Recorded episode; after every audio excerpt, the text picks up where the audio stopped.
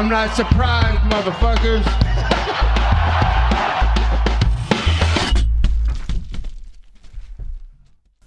Bonjour à tous, bonjour à toutes. Épisode numéro 31 du podcast Guillotine. On va repasser en revue l'année 2020. Qu'est-ce qui s'est passé dans le MMA Qu'est-ce qu'on doit retenir? Qu'est-ce qui va s'en venir pour 2021 Quels sont les événements majeurs? J'ai décidé de retenir trois points principaux de l'année 2020. Le premier étant inévitable, on parle de la pandémie Covid-19 qui a ruiné euh, ben, beaucoup de vie, beaucoup de familles, beaucoup de business. Et c'est sur ce point-là qu'on va s'attarder euh, avec le UFC. Toute la logistique, euh, tous les combats qui se sont passés, le succès qu'a eu l'organisation au cours de cette année 2020 avec une croissance débile. Euh, évidemment, on va prendre euh, en revue la vidéo qui a été release par, euh, par Dana White au final, qui critique énormément les médias et leur point de vue sur l'activité d'organisation des combats MMA en pleine pandémie. mais avant tout ça, pour vous montrer l'ampleur justement du succès de l'organisation en 2020, je vais vous rappeler quelques chiffres. 46 événements, 5 événements annulés, 456 combats, 19 combats pour la ceinture, euh, organisation dans 4 pays différents, dans 9 villes différentes. C'est des chiffres qui sont quand même impressionnants, surtout compte tenu euh, de la situation mondiale, euh, avec la logistique que ça comprend, euh, que ce soit les transports, le protocole sanitaire, l'absence de revenus au niveau des événements physiques, donc pas de fans, pas de tickets, etc., pas de vente de merch sur place. mais malgré tout ça, une volonté exceptionnel, il faut quand même l'admettre, de, Dana White de continuer, d'aller vers l'avant, etc., etc., etc. et bon, on, a pu voir ces, dernières semaines, euh, je sais plus quand la vidéo est sortie, euh, mais euh, bon, ça a fait énormément de bruit au niveau des médias, évidemment, parce que Dana White est très, très, très virulent, virulent pardon, à l'égard des médias. Attention à n'importe lesquels. Hein. Je veux dire, euh, tout le monde en a pris pour son grade, euh, que ce soit les podcasts les plus connus euh, de, de, de, de, sport de combat, State on Combat par exemple, mais aussi des journaux plus que respectables, le Washington Post, le New York Times, Ariel Awani aussi a été visé dans cette vidéo, CBS Sports, The Guardian, un, un journal du UK. Enfin, tout le monde, tout le monde en a pris pour son grade parce que c'était assez délicat au final euh, de, voir des, événements de cette ampleur organisés à des périodes critiques. Enfin, là, on parle quand même de euh, avril, mai, où on était dans la première vague et, euh, bon, bah, évidemment, on n'avait pas le recul qu'on a aujourd'hui, même si on n'a pas encore assez de recul aujourd'hui. À l'époque, c'était surtout la, peur qui primait, l'incompréhension face à, cette volonté de continuer à, à aller de l'avant, mais quand on dit volonté d'aller de l'avant, c'est plus le, je me mets un peu dans la peau de Dana White parce que c'est quelque chose qui, justement qui, rappelle régulièrement, c'est les médias nous ont bâché alors qu'on essaie de faire quelque chose. Euh, alors que bon, il y a beaucoup de médias qui mettaient euh, justement le sur euh, est-ce que ça vaut le coup d'organiser tout ça? Est-ce que, est que les risques valent-ils le coup d'être pris? Euh, Est-ce qu'on va être récompensé à la hauteur des risques qu'on prend? Euh, Est-ce qu'on a besoin tant des sports que ça? Est-ce qu'on peut se passer de sport pour un an? Est-ce qu'on peut se passer de sport pour deux ans, pour six mois? Est-ce qu'on doit continuer à faire rouler l'économie, etc., etc. Bon, ça c'est des questions qui peuvent être transposées à d'autres environnements, hein, pas seulement dans le sport du, MMA, mais, mais dans d'autres aussi. Ça a été le cas pour la Champions League en football. Euh, enfin, il, a, il y a eu toujours une volonté de la part des grosses organisations de, continuer. Et puis, euh, on va pas se le cacher quand même, pendant, pendant, pendant que c'est rien passé, euh, ça a fait énormément de bien d'avoir euh, le retour des sports. Enfin, je voyais autour de moi des amis, euh, que ce soit genre en, en, football américain, que ce soit en hockey, que ce soit en basketball quand la NBA est revenue avec les playoffs, etc. Euh, le Final 8 de la Ligue des Champions à Lisbonne, ça nous a, enfin, en tant que fan de sport, on va pas se mentir, ça nous a fait énormément de bien. Et cette vidéo de Dana White qui est sortie, genre, a mis un énorme contraste sur la réussite qu'ont eu ces sports-là euh, au niveau viewership, donc euh, audience, pardon, euh, à la télévision, Internet, etc. Et l'analyse récurrente ben, de, beaucoup de, journalistes qui disaient bon mais est-ce que est-ce que c'est prudent? Et pas que les, journalistes sportifs, hein, je veux dire des quotidiens genre plus généralistes comme je vous les ai cités, The Guardian, Washington Post, etc. qui bon ben justement prenez plus un angle genre sécuritaire. Euh, est-ce que, euh, est-ce que ça vaut la peine? Est-ce que c'est bien sérieux d'organiser tous ces événements en pleine pandémie, etc. Même avec ou sans public, hein, de toute façon, euh, bon, là on y est habitué. c'est sûr, c'est les premiers combats, c'est assez bizarre d'entendre les punchs aussi forts de cette façon, d'entendre le, le, le, corner des, des, des combattants crier, d'entendre les, les, les, commentateurs, Annick, Rogan, Cormier, Cruz, etc. Felder. Vraiment on les entend fort parce qu'il n'y a pas de bruit dans le public. Tout ça c'est bizarre et le décalage justement comme je vous dis entre genre cette réussite et le plaisir qu'on a eu par rapport à, à, ce bashing, je pense c'est ça qui a trigger de Dana White. Euh, il a vraiment pas aimé qu'on qu'on lui dise quoi faire quoi. C'est-à-dire qu'enfin on peut pas enlever le fait que Dana White a un ego qui, qui fait la taille de genre une pastèque bien mûre et c'était sûr qu'il allait se rappeler de, de, de tout ce bashing de, de des journalistes qui, qui disent mais c'est pas sérieux, etc., etc. Alors que et, et le fait que euh, ESPN euh, et même Disney au-dessus euh, lui est euh, interdit d'organiser un événement dans, dans une réserve autochtone en Californie, il me semble que c'était au début du printemps. Euh, Dana White l'a eu super mal. et là, son ego a été encore plus touché puisque on lui dit dans une interview, bon, ben, votre boss, euh, au final, euh, vous a dit que ça allait pas être possible d'organiser ce combat, etc. Mais Dana White, euh, ce qu'il a répondu, c'est genre, attendez, attendez, attendez, je vais être vraiment clair par rapport à ça. Je ne travaille pour personne.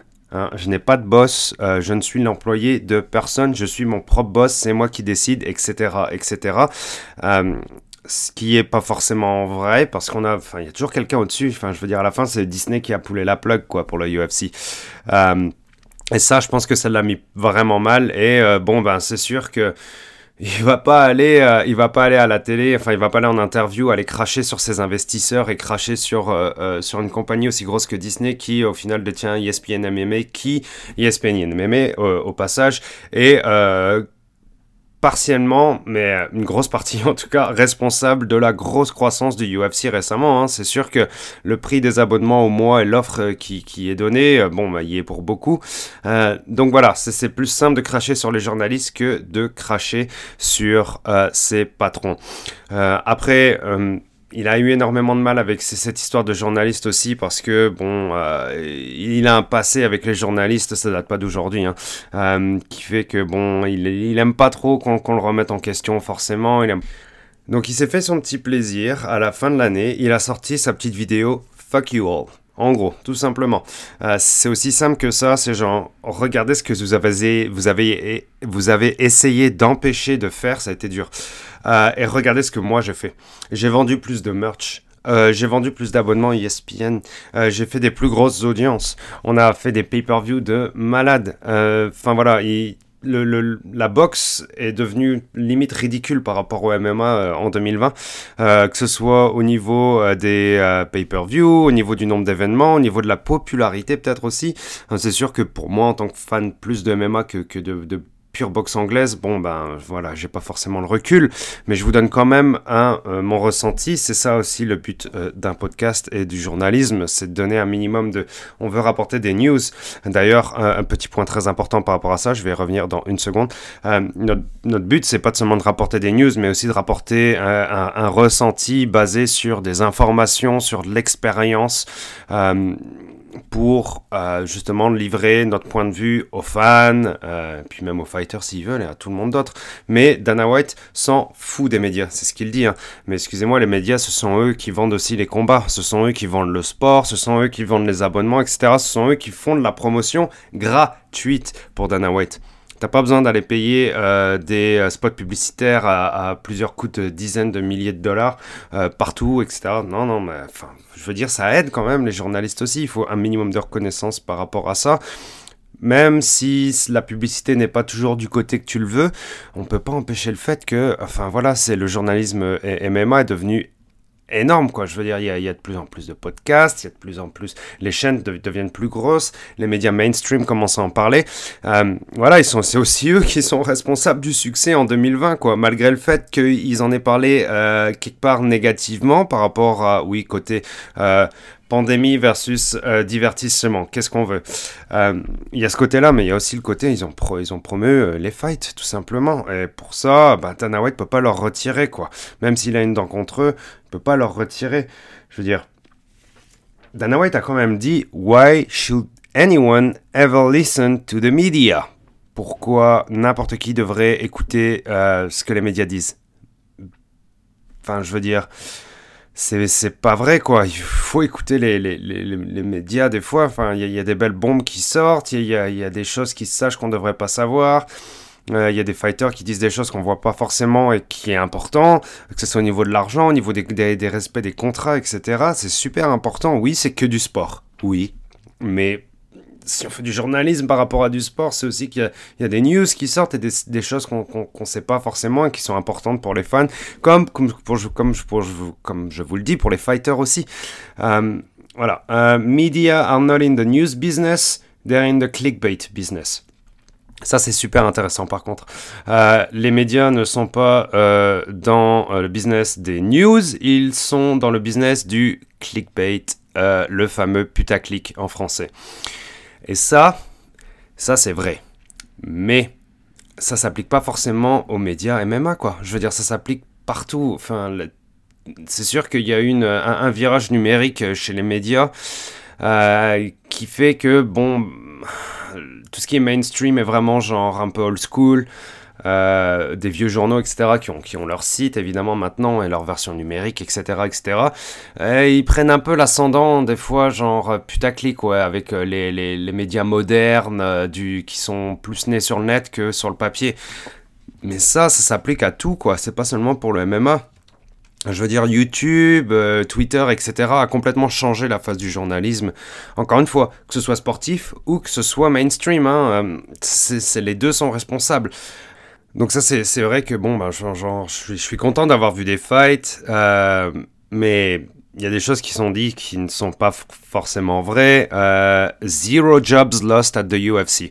Ça veut dire qu'il n'y a eu aucune perte d'emploi au UFC. Dans ton staff, peut-être, et ça, bravo. Clairement, euh, enfin, je veux dire, c'est difficile pour beaucoup d'Américains en ce moment, la perte d'emploi, puis partout en Europe aussi, je pense, hein, au Canada, pareil. Donc ça, c'est kudos au UFC qui a su garder ses postes et garder les salaires pour les gens qui y travaillent, c'est très bien. Mais encore une fois, c'est pas vrai. Il y a des fighters qui se sont fait, énormément de fighters qui se sont fait cut euh, à la fin de l'année. Euh, on pense évidemment par exemple à, Romero, etc. Euh, et ça, ben, peut-être qu'ils ne les considèrent pas en tant qu'employés de l'UFC, mais si, ce sont des employés de UFC. Tu leur donnes un contrat à partir de ce moment-là, si le UFC signe un contrat avec un fighter, le fighter est un employeur de, un employé, pardon, de, de UFC. Tu peux, tu peux employer, employer comme tu veux, hein. tu, tu, tu, peux dire que c'est un freelance, tu peux dire euh, que c'est des gens qui sont des contractuels, n'importe quoi, je m'en fous. Ça reste des employés à la fin, c'est toi qui leur donnes de l'argent pour les payer. Et oui, tu en as cuté à la fin. Et peut-être que c'est à cause de la pandémie, ou alors peut-être c'est parce que tu en as marre d'eux, ou tu as décidé de, de faire du clean-up dans ton roster, mais tu as enlevé des emplois. Euh, voilà, tu, tu, on, peut se fighter avec son ego autant qu'on veut. Euh, il y a des choses qui se sont passées. Euh, qui n'a pas mis en avant, tout simplement, quoi. Et bon, après tout, c'est une business aussi, hein. moi je suis capable de le comprendre que ben ça se passe pas bien avec certains fighters, bah tu les coupes quoi. Ça se passe pas bien avec certains employés, tu les coupes. Euh, son équipe a travaillé, je pense, super fort à tenir tous ces événements euh, en 2020, euh, que ce soit Yes Land, que ce soit UFC Apex à Vegas, etc. Ils sont toujours démerdés vraiment bien. Pour ça, moi je leur tire pas, hein. je suis vraiment content de l'avoir vu. Euh, est-ce qu'il y a eu des gros cas au UFC Est-ce qu'il y a eu des clusters? Euh, Est-ce que le UFC a contribué à plus de cas à la fin de la journée? Pas vraiment. Non, il y a eu des fighters qui ont testé positif, mais c'est pas la faute du UFC. Je veux dire, tout le monde teste positif autour de vous, autour de moi. Il y a des gens qui testent positif. Est-ce que c'est la faute du bus qu'ils ont pris? Est-ce que c'est la faute du bureau où ils vont? C'est la faute du supermarché dans lequel ils font leurs courses? Non, c'est comme ça. Il y a des cas, and that's it. Et l'UFC a réussi à gérer ça super bien.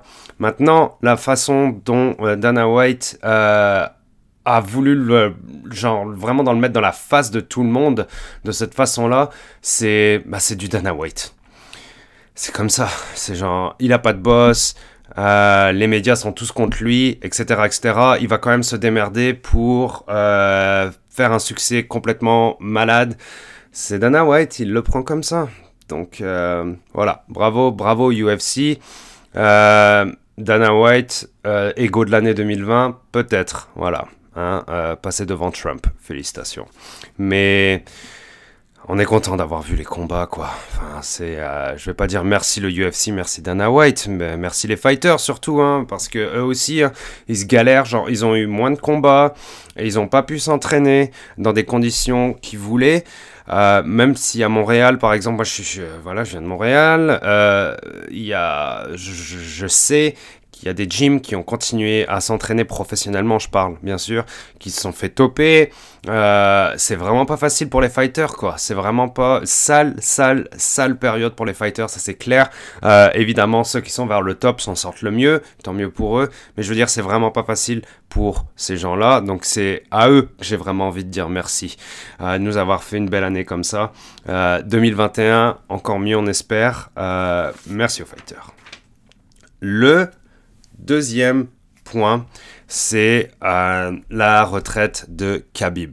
Et pas seulement la retraite de Khabib en elle-même, mais tout ce que ça va donner par la suite.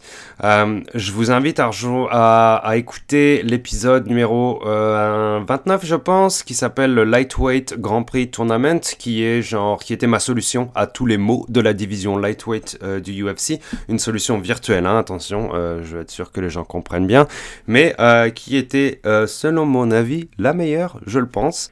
Alors en quoi la retraite de Khabib euh, va changer la, destinée de la division lightweight du UFC eh ben, tout simplement, n'importe qui est battable maintenant dans cette division. N'importe qui. Euh, parce que Khabib est pas battable. Personne ne pouvait battre Khabib à date, quoi. Enfin, vous pouvez, si vous voulez, on peut, on peut discuter euh, de, potentiellement, ce serait quoi la revanche avec Connor, ce serait quoi avec GSP, etc., etc. Euh, on peut en parler autant que vous voulez. Au final, Khabib a battu tout le monde. Euh, Khabib a battu Justin en un round. Euh, voilà, c'est, je veux dire, euh, c'était Khabib qui était en haut, c'était Khabib et le reste, point barre. Maintenant, il y a le reste contre le reste. Et ça, ça change tout. C'est toujours une division qui a été exceptionnellement compétitive au UFC, les lightweight. Euh, il y a eu des grands, grands champions, il y a eu des icônes, il y a eu de tout. Et après, il y a eu Khabib. et là, tout a changé. C'était aller faire la file derrière. Un peu comme, euh, un, peu comme la, chez les light heavyweight, quoi, je veux dire. Il y a eu John Jones et puis le reste. Et là, ben, euh, il y a eu Khabib euh, et le reste. et sauf que Khabib a eu a eu un destin complètement différent.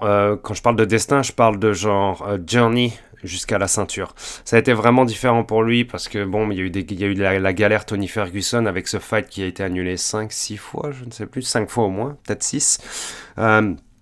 Et après, bon, ben, ça a été smash, smash, smash, smash, smash. Euh, et personne ne gagne contre lui. Alors qu'aujourd'hui, ben là, tout a changé. Tout a changé. Euh, on a des combattants exceptionnels, euh, puis notamment, hein, je veux dire, cette personne-là aurait pu être un des points importants de ce qui s'est passé en MMA en 2020. J'ai bien sûr, je parle bien sûr de Charles Oliveira. voilà, c'est c'est tellement excitant. Il y a Connor contre euh, Dustin, euh, euh, numéro 2, qui s'en vient en 2021.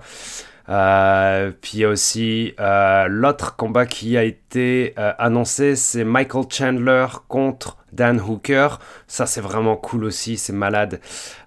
puis le prochain combat de Charles Oliveira, je sais pas ce que c'est, mais ça pourrait être pour une ceinture quoi, ou alors ça pourrait être le, vainqueur de Connor contre contre Dustin peut-être. Mais imaginez tout, tout ce qu'il y a, quoi. Benel Darius aussi. Euh, bon, Kevin Lee est un peu loin dans la course maintenant, quoi, mais bon, il, il, y aura toujours le, le, bout de son nez qui, se pointe. Euh, voilà, il, y en a plein. Il y en a plein, il y en a plein, il y en a plein. C'est genre, on, on va se, se, régaler. Tony. Ah, Tony, Tony, Tony, Tony, qu'est-ce que qu'est-ce qu'on va faire pour euh, Tony? Qu'est-ce qu'il va faire pour lui? Est-ce qu'il va continuer? Est-ce qu'il va arrêter? Voilà, c'est ça que je veux dire aussi. Les possibilités sont énormes maintenant chez les lightweights. C'est la division euh, s'éclate complètement, mais s'éclate pour mieux se reformer et puis nous redonner un futur champion et une compétition qui sera genre complètement différente de ce qui a été vu euh, auparavant. Et ça, c'est fucking génial. Euh, J'ai hâte de revoir les, combats chez les lightweight et de, voir le prochain. Il y, aura, il y aura une ceinture en 2021 chez les lightweight. Il y aura une nouvelle ceinture en 2021. Je pense que ça, c'est un gros, gros objectif hein, du UFC. Euh, il faut un nouveau champion. Euh, mais bordel, qu'est-ce qu'on va se régaler jusqu'à ce qu'il y en ait un, quoi. Euh, je veux dire, c'est, je pense, ce qu'il y a de plus excitant pour 2021, euh, c'est euh, la, division lightweight euh, au UFC et le futur champion et potentiellement la défense du futur champion.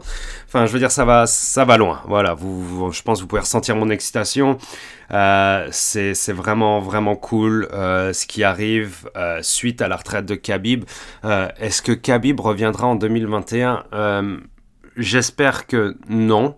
Oui, ça va vous paraître peut-être brutal, mais pourquoi non? Ben, Parce que Khabib a promis, promis entre guillemets, qu'il euh, ne reviendrait pas. Il n'est pas intéressé à se rebattre. Pas intéressé à se rebattre euh, contre Dustin, ni contre Connor. Hein, il les a déjà battus. Euh, je pense le, le, seul qui pourrait le sortir de sa retraite, ce serait peut-être GSP. Mais GSP, je pense qu'il attendait, plus un signal du pied de, de Khabib, qu'il ne lui a pas envoyé. Donc on reste plus sur un stall, donc on, ça ne bouge pas entre les deux, et je pense que c'est ce qu'il y a de mieux pour les lightweight au UFC. Je veux dire, il n'y a, y a, rien à, a rien à aller chercher pour Khabib, quoi. 29 à 0, oh, il veut un 30, il veut un numéro magique. Super, pour faire comme euh, Floyd Mayweather et aller se battre pour contre Con. Enfin, non, non, non, non, non, non. Euh, t'as pas besoin du 30-0 Khabib, genre t'as tout prouvé, euh, t'as joué avec Gaethje euh, sur, le, sur ton dernier combat. Il euh, n'y a, plus rien à prouver maintenant. Euh, laisse place au, lightweight. Laisse-nous avoir du fun. Laisse-nous voir de la compétition. Laisse-nous voir Connor récupérer sa ceinture, mais vraiment se battre pour, pour, elle, quoi. La dernière fois qu'il s'est battu, c'était contre Cowboy en janvier 2020. Euh, je vais pas mettre, euh, genre, retour de Connor en, en 2020, un événement majeur du MMA. Non, non, tu t'es battu contre Cowboy. Cowboy a perdu ses cinq derniers euh, combats, pardon. Euh, voilà, quoi. C'est pas. c'est non, non, il faut que ça se mérite, quoi. Khabib, genre, il a mérité, il a mérité, il a travaillé comme un fou, il a été patient pour sa ceinture, il a dû béguer pour la ceinture alors que c'était le meilleur et de loin. Bon voilà, il peut partir à la retraite comme un champion. Connor, toi par contre, t'as un beau combat qui t'attend euh, en janvier et ça, ça, ça va être complètement différent. Et l'issue de ce combat va encore une fois, genre, nous donner des possibilités, genre, tellement intéressantes chez les lightweight. Je pense que je peux arrêter là avec les lightweight. Euh, J'en ai dit assez. On en reparlera à la suite euh, du combat avec. Et je pense que euh, ils ont mis Chandler contre Hooker sur la même carte. J'ai pas envie de dire de bêtises, mais ce serait énorme. Donc voilà, on en reparle. On fera un petit podcast à la suite de ce combat-là, peut-être avec un petit invité. Ça peut être cool, on n'est pas toujours obligé de faire ça tout seul. Un, petit peu de débat pourrait nous faire le plus grand bien. Passons au dernier point, la légalisation du MMA en France. Alors, euh, je vais vous mettre un petit peu de contexte par rapport à ça. Euh, je suis français, je suis canadien, euh, j'habite au Canada depuis environ 11 ans. La légalisation du MMA en France, ça m'a pas touché plus que ça, mais euh, j'ai pas forcément tout le contexte, j'ai pas forcément tout le recul. Euh, habitant à Montréal, euh, qui est une ville où le, les sports de combat sont assez populaires, euh, que ce soit en boxe, euh, le Québec est, est, est, gros en boxe classique. C'est un, un, un, bon, euh, une bonne, une bonne petite usine de bons petits combattants. De bons boxeurs en MMA, c'est évidemment énorme. Hein. Je vous parle pas forcément de l'héritage de GSP, mais de gyms mondialement connus comme TriStar, qui est pardon, qui est ici avec le coach Fieras, des gyms qui s'appellent H2O, qui sont assez prolifiques en combattant aussi, puis des gyms de la rive sud de Montréal avec des combattants comme Charles Jourdain, etc. Marc-André Barrio qui est rentré dans le UFC récemment, Patrick Côté pour les plus vieux, etc., etc., etc. Québec, pays de MMA. J'ai pas dit Québec, pays. Hein. Québec, pays de MMA. Donc c'est sûr que le fait que le MMA soit légalisé euh, en France, euh, c'est assez particulier. D'autant plus que je vais vous mettre aussi un petit peu de contexte par rapport au Québec. C'est très euh, ironique. Le MMA est pas les, les, MMA amateurs est pas vraiment légal au Québec. Il n'y a pas de combat amateur. Euh, il n'y a pas de combat professionnel récemment. Tous les combats, euh, même kickboxing, hein, euh, pied-point, muay thai, il n'y a pas de gala quoi. quand j'ai commencé le muay thai vers, je pense, 2000... 12, quelque chose comme ça peut-être. Euh, il y avait encore des petits galas amateurs, etc. Mais ces dernières années, tout a été annulé. Euh, voilà, mes collègues qui doivent se, battre, généralement se battent sur des réserves autochtones, euh, Kanawaki, etc., pas loin de, Montréal ou Oka, euh, parce que les règles sur les territoires autochtones ne sont pas les règles que sur les territoires provinciaux ou fédéraux. Petite note pour les francophones non canadiens qui m'écoutent. Euh, donc voilà, un contexte assez particulier ici. Donc euh, c'est un peu ça aussi qui m'a genre euh, touché l'oreille, le fait que je sois français, mais le fait que aussi au Québec, il y a une situation qui soit un peu similaire, on va dire, dans le fait que ce soit pas légal, interdit tout simplement d'organiser des combats ou pratiquer, ça l'est, mais encore une fois, la ligne n'est pas forcément super claire. alors qu'en France, bon là c'était très clair, c'est juste illégal quoi, pas le droit. Euh, donc, c'est pas mal gros le fait que France, ça a été euh, légalisé. On a eu le premier combat, il me semble, c'était le 8 octobre. Euh, MMA Grand Prix, MMA GP, qui, GP, qui vient de l'organisation Muay Thai Grand Prix. voilà, le 8 octobre. C'est important aussi, je pense, parce que il y a eu un buzz euh, assez énorme sur Twitter. Je pense que ça, fait, ça passait sur le Fight Pass, euh, c'est pour ça. Mais ce premier combat en France a fait beaucoup parler de lui sur Twitter, euh, dans le sens que c'était assez euh, folklorique avec des, des, des, entrées musicales, etc., des intermissions qui sont bien trop longues, euh, des arbitres qui sont un peu confus par par les règles et par quand est-ce qu'on doit faire rentrer les fighters dans l'octagone, etc. C'était assez folklore, mais je trouve ça génial de, de rentrer euh, dans, le MMA dans ces conditions-là parce que c'est une façon dont on ne l'oubliera pas. Euh, ça fait parler de lui. C'est de la bonne publicité. Enfin, je, veux dire, c'est un bon petit départ. Et deux jours derrière, il y avait euh, Bellator Paris, euh, 1000 tickets ont été vendus, on peut pas en vendre plus, c'était la pandémie bien sûr, ça l'est toujours malheureusement le 10 octobre. Donc voilà, ça c'était bon, pas la meilleure des cartes Bellator, mais quand même petit à petit, euh, le MMA arrive en France. Euh, début novembre, euh, on apprend que le MMA aura le droit de passer à la télévision. Hein, euh, la censure du CSA, la censure, l'interdiction, je ne sais pas comment on va l'appeler, le ban en anglais, euh, a été levée de la part euh, du CSA. Il reste toujours des règles. Hein, il faut que ça passe à une certaine heure, genre après 8h30. Il faut qu'il y ait un, avertissement pour des audiences matures, plus de 16 ans, etc., etc. Ça reste quelque chose qui peut être violent à la télé, évidemment. Ça aussi, c'est important parce que du, du, du sport à la télé, ça donne de la vision euh, au, sport, de la portée, euh, ça donne une audience, une potentielle nouvelle audience, aller chercher des nouveaux gens, etc. Euh, les gens aiment les sports de combat, mais on pourrait pas, par exemple, populariser trop le euh, jiu-jitsu, on pourrait pas trop populariser le, le, muay thai, etc. C'est des, des, styles de combat qui sont particuliers, euh, même si je trouve que le muay thai, c'est ce qu'il y a de plus euh, intéressant et de plus spectaculaire en pied-point. Euh, les, les, gens, je pense qu'ils aiment quand ça castagne fort, quand il y a des chaos, quand il y a des knockdowns, etc. Et ben, dans le MMA, on a plusieurs scénarios scénarios possibles, des tonnes de scénarios possibles, euh, mais le spectacle euh, est souvent quand même là. Je veux dire, sur des cartes, il y a, y a, toujours un ou deux combats qui, sont vraiment intéressants, qui sont beaux, et euh, le fait que ce soit télévisé, etc., ça peut aller chercher des nouveaux gens, ça peut aller chercher des nouvelles vocations, etc. aussi. Tous, ces tous ces combattants qui ont dû se combattre, genre, dans des, dans des ligues étrangères, dans des promotions étrangères, ces combattants qui sont dits les futurs stars du MMA en France, etc.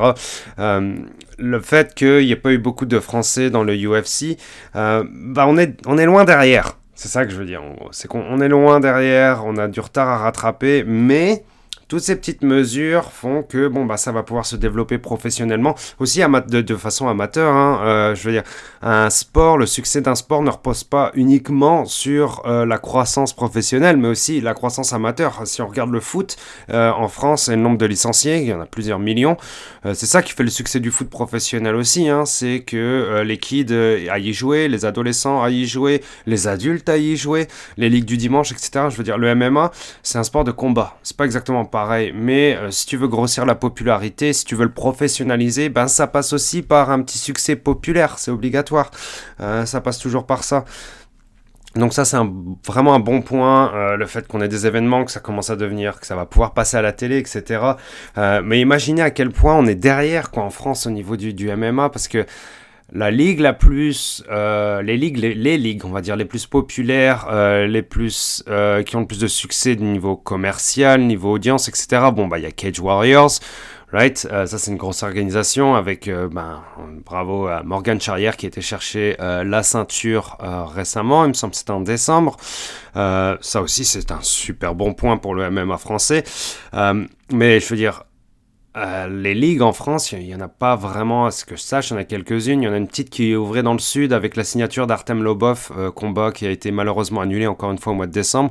Voilà, hein, euh, c'est pas, facile pour tout le monde. Imaginez une organisation qui n'a pas énormément d'argent ou de base, du moins, qui doit commencer pendant une pandémie Enfin voilà, je veux dire, on n'a pas euh, genre des milliers et des milliers d'abonnés sur ESPN qui vont renflouer les caisses du UFC non plus. Euh, c'est vraiment plus dur quoi. Euh, vendre des pay-per-view, enfin pas localement, mais bon, plus, plus localement on va dire, vu que c'est en Europe.